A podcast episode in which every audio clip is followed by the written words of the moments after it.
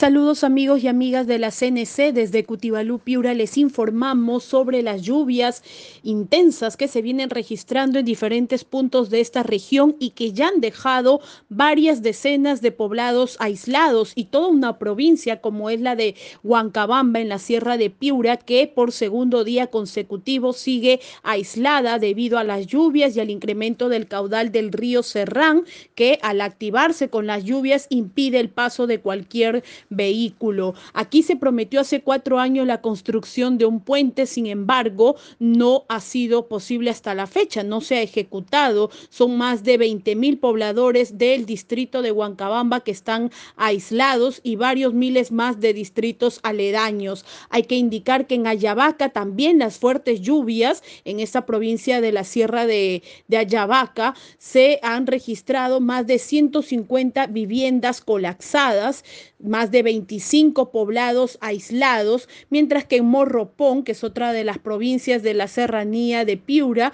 también se han reportado eh, más de 400 localidades, caseríos, centros poblados que están aislados. Los alcaldes de estas provincias han pedido extender la emergencia que la semana pasada se ha aplicado solo a 10 distritos de los 65 que hay en toda la región Piura.